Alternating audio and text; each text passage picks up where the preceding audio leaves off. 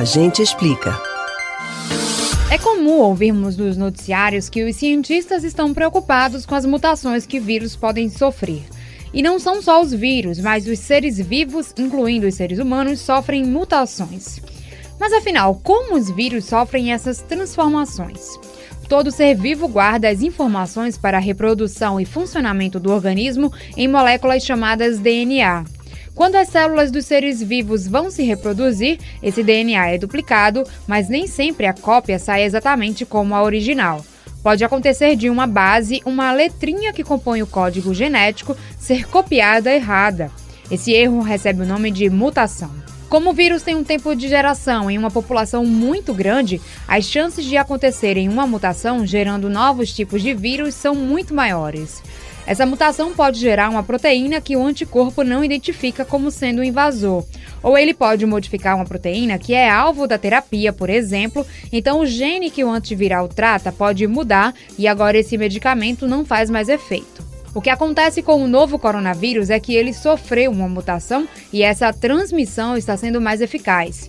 Com alto grau de transmissão, capaz de contaminar cerca de 9,7 mil pessoas em todo o mundo, o novo coronavírus não é exatamente uma infecção que surgiu agora.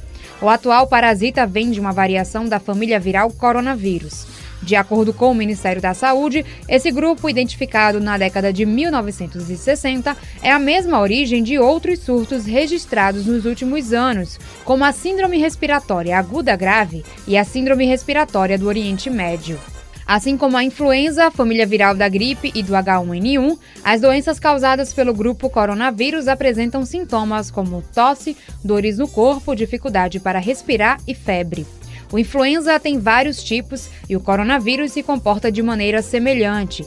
Contamina animais basicamente e acidentalmente tem a contaminação de humanos. O que acontece com o novo coronavírus é que o que acontece com o novo coronavírus é que ele sofreu uma mutação e essa transmissão está sendo mais eficaz. Enquanto planejam ações para evitar o contágio pelo mundo, cientistas buscam esclarecer como o vírus se transformou e quais animais teriam infectado os primeiros pacientes na China.